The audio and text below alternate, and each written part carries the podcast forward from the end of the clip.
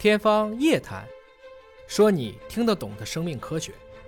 呃，我最近看了一本书，叫做《天才在左，疯子在右》，里面有一个对于生命的理解。那个女孩子她说是，比如说蚂蚁什么，他们是整体生命。那么我就想问，你是怎么理解生命的？生命就是界限，对理解什么是生命？对，啊生命在我理解，不能从这种高等智慧生命去理解。我曾经下过一个定义：生命是能感觉到有机和无机界限的这么一个实体。有机和无机，天才向左，疯子向右。其实它所的一个基本点是在于，你知道，有一个著名的 CPU 厂商叫英特尔，大家知道吗？做中央处理器的，就是我们电脑里面的这个这个芯片儿，它的这个工厂叫英特尔。英特尔是曾经做这种 CPU 最好的工厂，它的创始人叫彼得·德鲁夫，他讲了一句话，叫做“只有偏执狂才能生存”。也就是说，这个世界上很多伟大的科学家、伟大的革命家，甚至那些狂人们，比如说希特勒，其实他们本身都有神经病，他们本身都有神经病，但是这个神经病也可能会诞生很多伟大的人物，也可能带来很大的灾难。这就是天才向左，疯子向右的一个由来。是在这个过程中，你如果想把生命用一言而蔽之，很难定义的根本原因是在于我们是智慧生命。蚂蚁和蜜蜂群体生命的意思，它都是克隆来的，它是一个无性繁殖。它的这种生命，这一窝蚂蚁本质上讲是一个基因，它只是变成若干个蚂蚁。我们今天看到很多的异形，比如说你们看到的环太平洋里面来的怪兽越来越厉害，那些怪物很大程度上讲都是克隆来的，是从这样的一个生物学桥段移植过去的。那今天在我理解的生命，你有进一步的问题？没有，就啊刚刚你提到那个，我就想起来，它啊里面是讲它把蚂蚁比作为整体生命。整体生命就在于这些蚂蚁是共同维护以后的基因。每一个蚂蚁在这一刻是没有自己独立的意识的，工蚁、兵蚁，它们都有各自要去做的事情。雄蚁就为了交配，工蚁、兵蚁就是为了捕食，包括去战争。这种过程中，它也会为了自己其他的蚂蚁而献身。这是我说的假利他主义，因为它基因都是一样的，嗯，是这个意思。但人类其实，我们也有一个社会，但这个社会它所产生的每一个人的个体是不一样的。所以我不希望大家最后听的都是一种教育，我们对一个问题都是一个观点，那个反而是比较可怕的。总要有些人持相反的意见，这个群体才会更加的美好。但是我们再往后去形容这个生命的话，我觉得我们就会去讨论我们如何能够把地球上的这个生命，在宇宙中可以无限的去扩展，包括是不是这个宇宙当中就只有我们一种以 DNA 为遗传密码的生命，可不可能有其他的，比如说深基生命、硅基生命，不知道，因为我们今天看到的液态只是水。但所有的元素理论上讲都可以有液态成分而存在，所以这个宇宙有没有平行宇宙，有没有其他的智慧星球，这其实是我们作为一个生命也很寂寞的一个原因。我们很想知道有没有地外的生命，当然真的有地外的生命了，又会不会像《三体》一样，我告诉他我就被灭了？这些问题我们也都不得而知。所以我希望我给大家一个最简单的定义，就是感受有机和无机界限的这样一个属性的，就是一个生命。从微生物到人类，我们都知道哪是死，哪是活的，哪些生机盎然的地方，我栽在那儿，我就可能很好的去生存。这是我希望我们应该有的一个生命观。嗯，还有一个就是我爸爸之前给我讲过一些关于那个职业的一些事情。后面他跟我讲，我我移植一下他的那个问题嘛。他说，呃，我们看那个宇宙那个呃太阳系就比较像那个，有没有觉得很像那个量那个分子上面那个状像原？子、像原子核和核外电子，对，所以他就说，分层的啊他，就说会不会有可能在这个宇宙之外也是一种生物？对很有可能，甚至有人认为地球就是一个生命，我们人类就是地球这个生命上的一个肠道菌群而已。人类其实有的时候还挺作的嘛，嗯，这种想法我相信可能永远都会存在。我们既不是最低状态，也不是最高状态，你只是一个中间的状态，地球也是如此。保持这种开放性的思想，会让你觉得这个宇宙蛮有趣的。换言之，有的时候觉得自己也没那么重要，就会放下很多的事情，比如说一次考试没考好，so what，还有下一次，对吧？谢谢。谢谢。啊，我，哦，呃，那个，呃，我想问一个问题。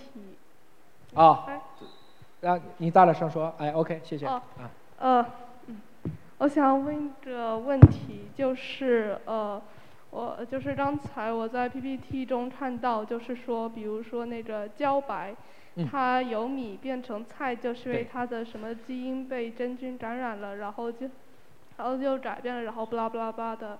然后还有大熊猫改吃竹子，也是因为它的某个基因突然失去活性，然后什么什么什么的，呃，所以我就想要问一下，然后就是，呃，因为我目前没有说听说过哪个人会因为吃茭白然后就挂掉，然后有什么后遗症之类的，所以我想问一下，就是说为什么嗯我们现在不能够证明这个转基因它对人是可。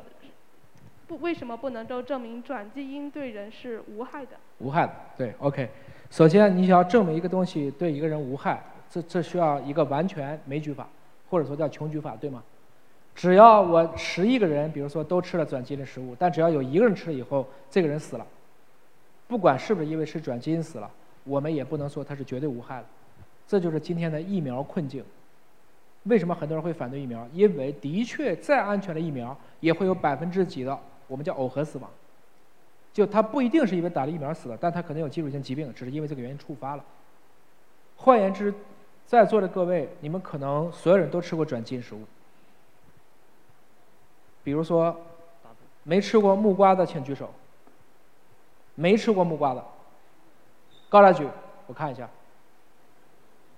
OK，谢谢啊。所有的木瓜都是转基因的。到今天为止，因为非转基因的木瓜是无法在自然界继续被种植的。如果没有转基因技术，今天连木瓜都吃不到了。再或者说，你刚才那个问题，我换一个角度来思考。你们知道，除了中国以外的疫苗，有一个疫苗叫 mR 疫苗吗？就是核酸疫苗。如果你们关心一些疫情的话，中国打的更多的是灭活疫苗，就是把活的病毒感染细胞杀死提纯，还有重组蛋白疫苗。但是美国打的疫苗叫做 mRNA 疫苗，mRNA 是什么？就是一段基因，就是一段基因，把一段基因直接包裹在一个脂质体，然后直接打到别人体内。这样的技术在全世界已经打了几十亿剂了。我们还讨论转基因吗？吃进去的这些东西我们还在讨论。可是我们已经把这个疫苗就一段基因直接打到你的肌肉里，我们已经打了几十亿人了。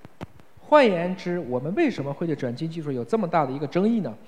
人天然就会对很多未知的事情感到恐惧，而我们看了很多的一个相关的一个啊这种调研报告，越是你们年轻一代，越觉得它无所谓；年纪越大的，可能越对这个技术感到恐惧。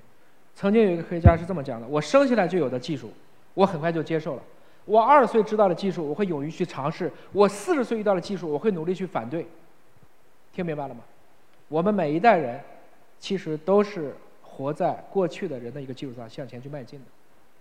我可以举一个一样的例子，比如说，你们今天都知道生不出孩子怎么办？试管婴儿。试管婴儿。试管婴儿在两千一零年获得了诺贝尔奖。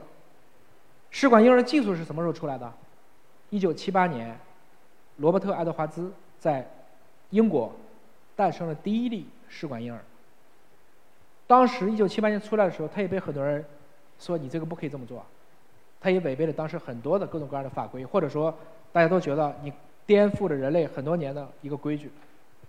直到二零一零年，已经有三百二十万个孩子因为这个技术而降生，他帮助的第一个试管婴儿也正常的生育为人母了。他就从一个可能恶魔突然就变成送子观音了，三十二年的时间。所以有的时候对一个技术的接受程度。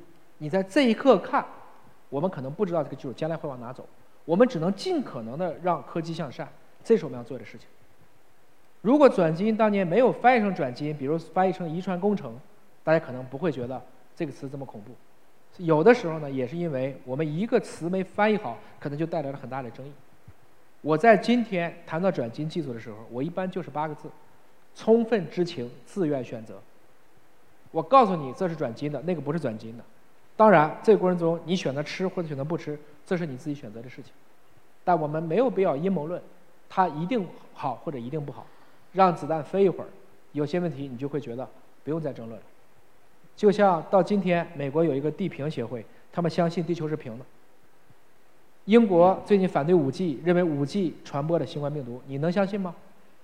这是达尔文，这是爱因斯坦曾经都待过的国家，所以我希望同学们在面对任何技术的时候，就其技术的本质要充分的去研究，但技术怎么用，大家心里要有一杆秤，尽可能让科技去向善。啊，谢谢。